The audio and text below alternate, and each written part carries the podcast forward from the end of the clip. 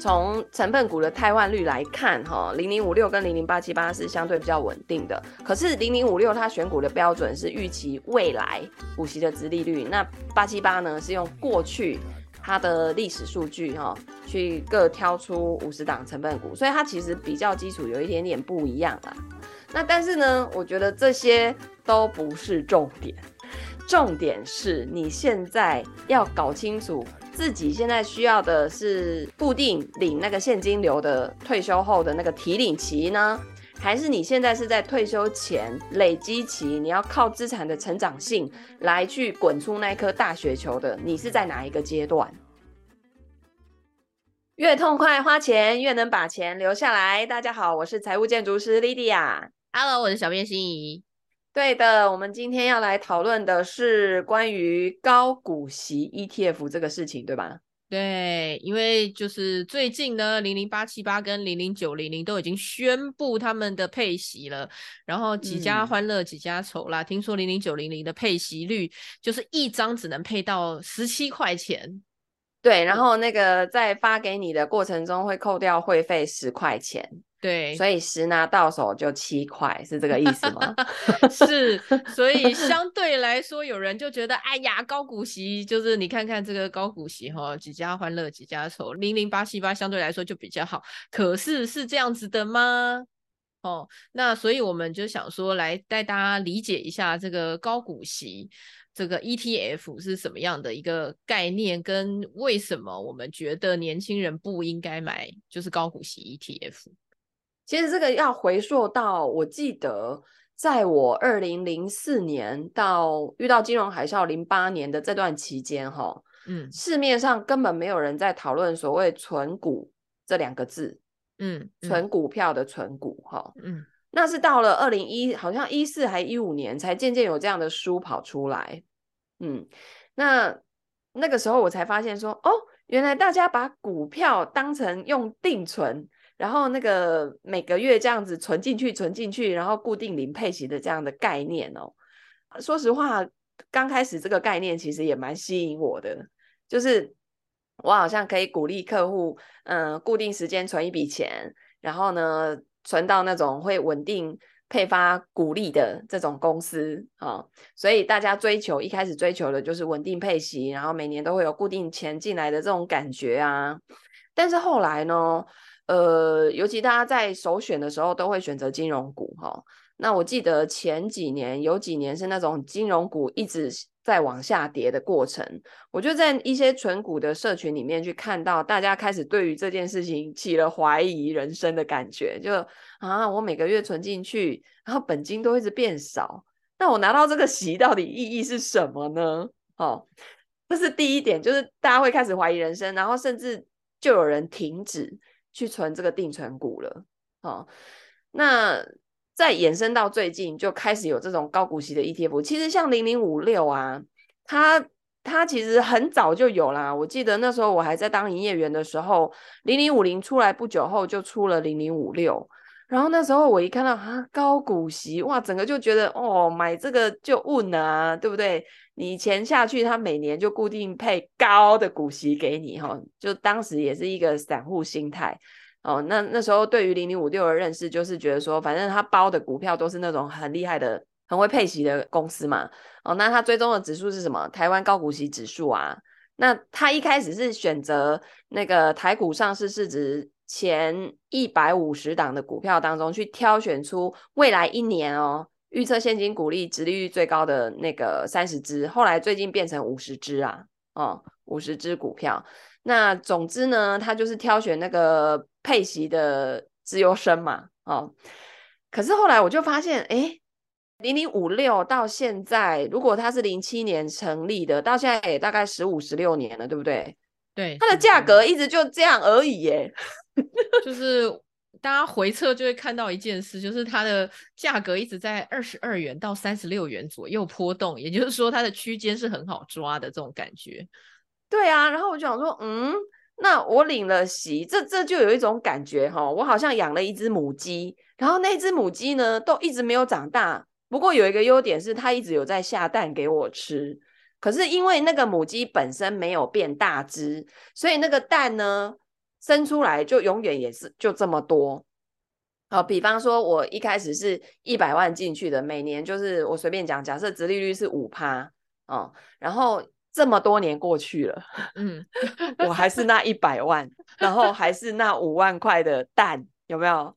哦，可是呢，如果放在零零五零，哎，这个结局就完全不一样喽。我们把零零五六跟台湾最有代表性的这个台湾五十叫做零零五零来做比较的话，如果我从二零一零年的八月二十号，然后一路给它放到二零二零年八月二十一号，反正就十年啊，哦，十年的期间呢，这两个 ETF 最后总报酬会差多少呢？你知道吗？零零五零总报酬是一百六十五趴，嗯，而零零五六只有多少？你知道吗？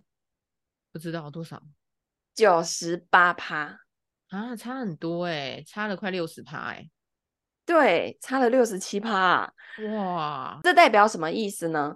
就是你一开始用一千万投入之后，十年后你可以。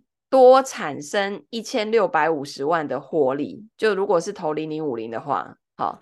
但是如果反过来，你去放了那个零零五六，为了要拿到高配息，你的一千万进去，你只能多赚九百八十万，也就是你整整在这十年间少拿了六百七十万的钱。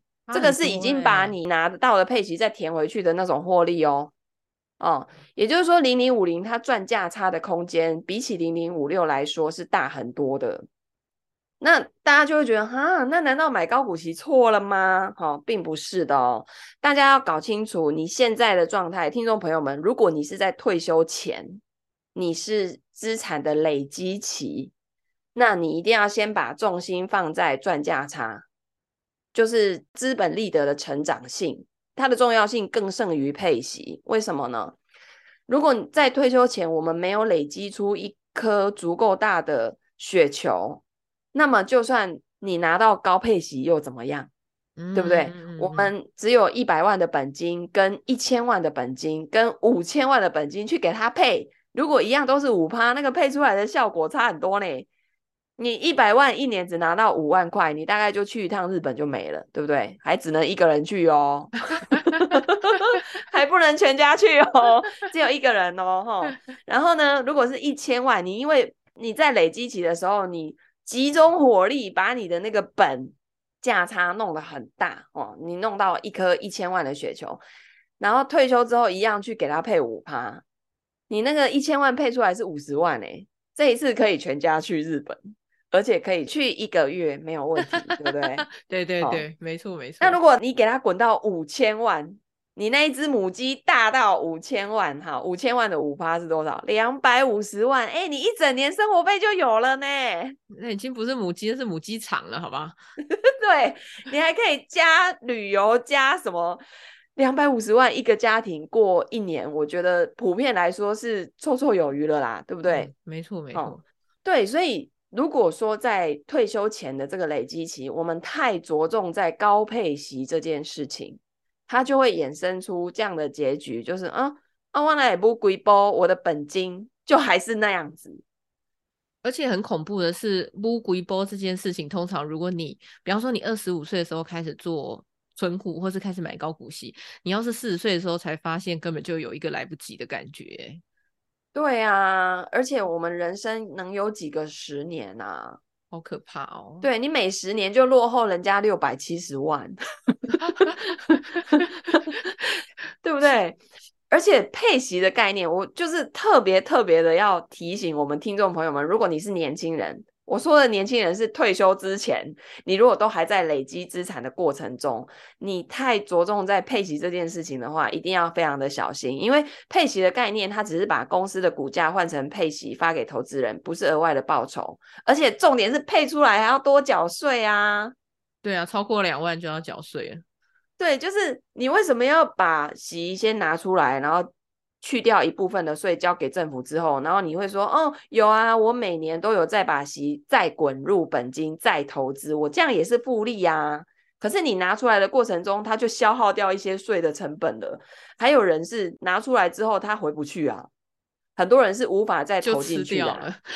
对啊，要不就是去旅游掉了，要不就是去花掉。那、啊、也有人没花掉，可是他就一直在选那个进场点。嗯，对对对对，就在想说什么时候再回到二十二块的时候再来买。对，然后或是说啊，最近哈、哦、股市不好，我觉得哈、哦、等到差不多跌的差不多的时候再进，嗯、然后就忘了。嗯，时机就没有抓到这样子。对，这个是我在呃辅导财务规划的个案，他们后续在执行那个投资管理的过程中最常见的，大家会常见犯的这种，要说错误吗？也不是啊，他就是会会疏忽掉。我们都会自以为说，反正配了息出来，我会滚进去本金再投资，这样也是一种复利的概念呢、但是这句话讲跟实际做到，那是距离有够遥远的事啊！而且高股息里头的成分股相对来说都是比较稳定，或者是成长相对比较不高的、比较没有机会的这个股票啦，对不对？对啊，因为嗯，他公司赚了钱之后，譬如说像我自己也是开了公司之后，才发现说，哇，我每年获利的这些钱要保留一部分再投入我的事业。然后去投资一些其他的东西，才能让它越来越扩张嘛。那当我呢赚的这些钱毫不保留的分给我的股东，那就代表什么？啊，我后面没什么好扩张的啦，所以不用留钱留那么多啊。那就代表什么？我的获利就顶天就到这里了。对，所以它后面要再有股价价差的成长性，几率会很低啦。嗯，没错，没错。嗯对，那你看哈、哦，我们那个在退休之前呢、啊，如果说把大部分的资金放在这样子的公司，其实我们的投资也在老化，啊 会有一种哎老化的感觉，没有那种活力的感觉，有没有？然后再来就是我们那个不但配息要多缴股息税。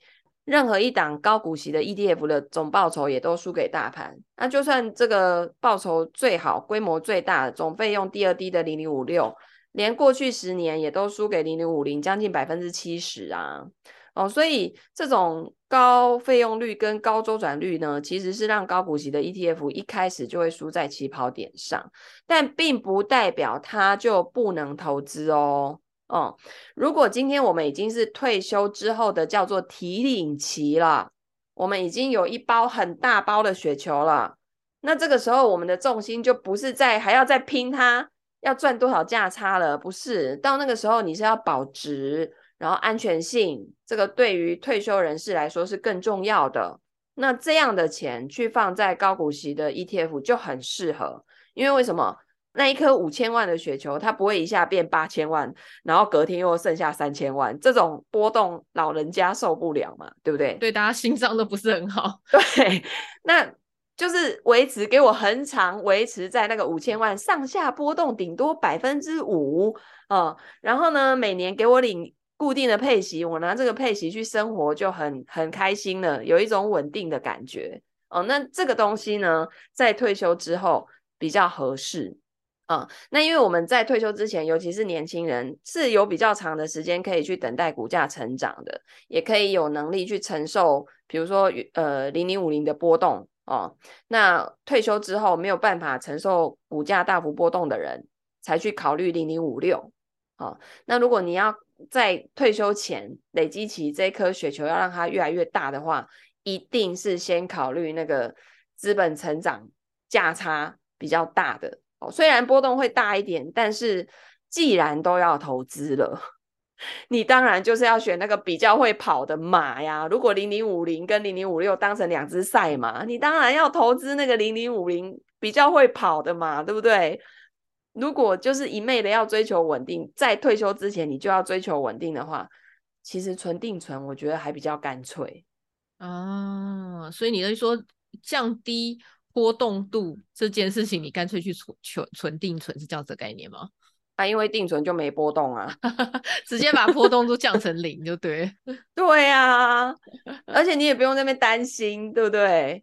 而且你那个如果弄不好啊，有的时候亏了价差，有些人真的就是投资底层的逻辑没有先学习，没有做好功课，然后市场一波动哦，即便他投的是高股息哦，都已经波波动这么小了，他还是会吓到。然后在大跌的时候，或是在市场波动比较剧烈的时候，他去卖出来，然后想说先在旁边等着看，然后等怎样怎样的时候再怎样怎样的时候，诶，那个其实都有摩擦成本，有的人甚至会亏到价差，都不如他好好的去放定存，你知道吗？嗯嗯嗯嗯，嗯，对啊，黑龙给了的啦。没有必要多赔那个钱，那个钱拿去吃大餐不香吗？是不是？所以意思就是说，对对，其实我们还是要想办法把这个，就是退休前啦，哈，不要说是年轻人，退休前我们在累积资产的过程当中，其实尽量要找比较成长型的 ETF，因为我们其实买 ETF 已经顾虑到它的波动性没有那么高了啊，对不对？对啊，又不是叫、啊、叫大家去拼个股，有没有？就是买一些标股，然后 直接一天标、啊、就是标涨停的那一种，不是啊？其实买 ETF 它波动其实相对是低的了，对不对？所以在这个波动率低的这个标的当中，当然还是要选有成长性的标的，才是比较有机会累积我们资产跟滚雪球的，对吗？对啊，当然最近那个市面上也出了很多，除了始祖零零五六之外，当然零零八七八、零零九零零啊，他们这个价格相对的低，然后呢配息也算稳定哦，大家这个小资族就比较喜欢，也很爱讨论。然后我会发现那个每一季在公布那个配息的时候，好像乐透开奖有没有？啊，有有有有。对，然后就是啊，我们的配的比较好，哈哈哈，你们的怎样怎样，然后怎样怎样。但是哦，其实这个东西，因为它包的成分内容都是台股，就是那些公司嘛，所以它其实会有风水流轮流转啊。这一季它配的比较好，搞不好下一季就换另外一个了啊，吼。所以啊，从成分股的汰换率来看，哈，零零五六跟零零八七八是相对比较稳定的。可是零零五六它选股的标准是预期未来股息的殖利率，那八七八呢是用过去它的历史数据哈。去各挑出五十档成分股，所以它其实比较基础有一点点不一样啦。好，那但是呢，我觉得这些都不是重点，重点是你现在要搞清楚自己现在需要的是固定领那个现金流的退休后的那个提领期呢，还是你现在是在退休前累积期，你要靠资产的成长性来去滚出那一颗大雪球的？你是在哪一个阶段啊？所以，那你如果一旦确认了之后呢，你在选择 ETF 的标的的时候，不管你是要定期定额也好，还是你要单笔一次给它买买下去，你都要问自己以下这几个问题哦。第一个就是，那你投资 ETF 的目的，你是为了要获得固定的配息，还是长期投资存一桶金哦，追求资产的成长，滚出一颗雪球？你要目的性要先搞清楚。然后第二个就是你现在。可以运用的资金的多寡，还有投资 ETF 的周期的长短哦。如果你是为了固定配息的，那当然就适合那个高股息啦。那如果目的是为了要长期获取价差的高报酬，那你就适合零零五零这种东西。可是呢，现在市面上又有好多好多标的可以选，对不对？嗯，有零零八七八啊，零零九零零啊，那到底要怎么选？哎，老师，难道我只能赚价差跟领配息二选一吗？我可不可以都要？有没有？不是有一句话说什么孩子才做选 择？对对对，大人都要啊。嗯，我为什么不能边冲价差的同时，还在边领高股息？有没有可能有这样的那个可能性呢？啊、嗯，其实是有的啊、嗯，但是呢，他必须要做好个人的财务梳理跟资产的配置的组合。他不是说哦，我今天给你一套那个配方哈、哦，你就是一百块，你就按照这样这样这样这样下去配，然后大家就会产出一样的结果，那是不可能的哦、因为每一个人财务的现况跟对于未来。这些财务目标，每个人都不一样啊，还有对于金钱的想法啊、价值观啊、风险承受度啊，通通都不一样，对不对？有些人波动二三十趴还没感觉，有些人波动五趴他就睡不着觉了。那你的这颗雪球到底要怎么样长长久久的让它滚下去？就像排兵布阵嘛，我们打篮球的时候，是不是有人负责前锋，有人在中间，有人是后卫？那你的资产配置里面，谁负责前锋？谁负责去冲价差？谁负责在后卫领那个比较稳定的配息，然后波动比较小的？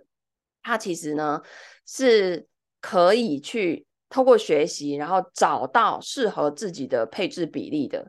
因为投资它不是二元对立，不是说啊、哦，我只能那个零零五零啊，或是高股息啊、哦，它是可以有另外的一到九十九分的那个配置比例的差别啊、哦。可是它就会很个人化，这个就没有一套那个嗯什么标准流程，然后全世界的人、全台湾的人都可以用。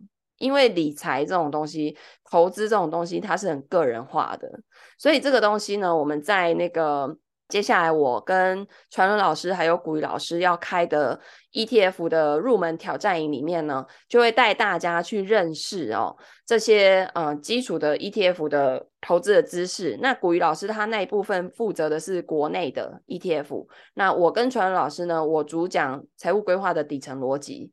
哦，你前置作业做得好，投资没烦恼，知道吗？哦，前置作业该做些什么呢？你要先盘点一下自己现在手边的财务资源，去结合你未来的财务目标。我们现在在 A 点，然后想要去的那个 B 点，找出来之后，我们才知道可以怎么去。哦，这个就是呃，我在入门挑战营里面会教给到大家的。那传伦老师呢，主要就是教大家海外 ETF 的投资工具。它的底层逻辑跟一些特性是什么？国内的部分啊，由股鱼老师来负责。那国内的这些 ETF 现在不止零零五零、零零五六啦，对不对？还有好多其他的选择。那我们怎么样去配置一个组合拳出来，让我们进可攻、退可守，既可以长线赚价差，又可以每一季领个息，这样子有没有？嗯嗯，所以啊，我们的那个小资族啊，哦，你刚出社会啊，或者说你的收入扣掉支出之后，每年能够投资的这些钱哦，虽然金额不多，小资族不要觉得自己钱少就不开始去做投资这件事情，因为你们最大的本钱就是时间，只要及早开始啊，其实投入的本金不需要太多。到后面都可以达到同样的效果哦，所以我们大家都希望可以尽早达成财务自由的目标。可是呢，如果你选错武器，你投错马，有没有？押错了，那那你这样子希望靠这个高股息的 ETF 去滚大你的资产的雪球的话，你要花费比别人更多的时间，才能达成退休的任务哦。所以我非常非常的鼓励哦，年轻的这个小资族啊，你们现在呢，虽然没有什么钱啊，但是呢，一千块、两千块、三千块它都是钱。然后你们最大的本钱就是时间，所以尽早开始，你们在一定的时间之后就会享受到那个甜美的果实。呃，有一句话说，种一棵树最好的时间是十年前，其次是现在。你只要开始。你就比人家快很多了，好不好？很多人呢就是观望，然后看了很久，从那个零八年金融海啸之后呢都不敢进场，到二零一九年才进场，然后二零二零年又疫情，有没有？就是看很久，然后好不容易下去了，就嗯，怎么又遇到这种这么大波动哦？但是市场的波动是永远都会在的，你怎么样让你的这些投资部位能够持盈保泰的在市场上稳定的？哦，跟着市场的波动，然后长期的获得这样的资产的增长哦，它是有技术含量的，好吗？所以呢，非常欢迎同学们来到我们的 ETF 入门挑战营，然后学习这些底层的知识，拿回去马上就可以开始运用哦。好的，所以如果你喜欢我们今天的分享，欢迎按赞、留言、转发给你身边还没有学会 ETF 投资的亲朋好友哦。那如果你在呃，五月二十三号到六月五号这段时间呢，对于 ETF 入门的这些知识有兴趣的话呢，欢迎到我们底下的 Show Notes 去看看我们这一堂课的课程介绍的细节。那我们就在课堂上见喽，大家拜拜，拜拜。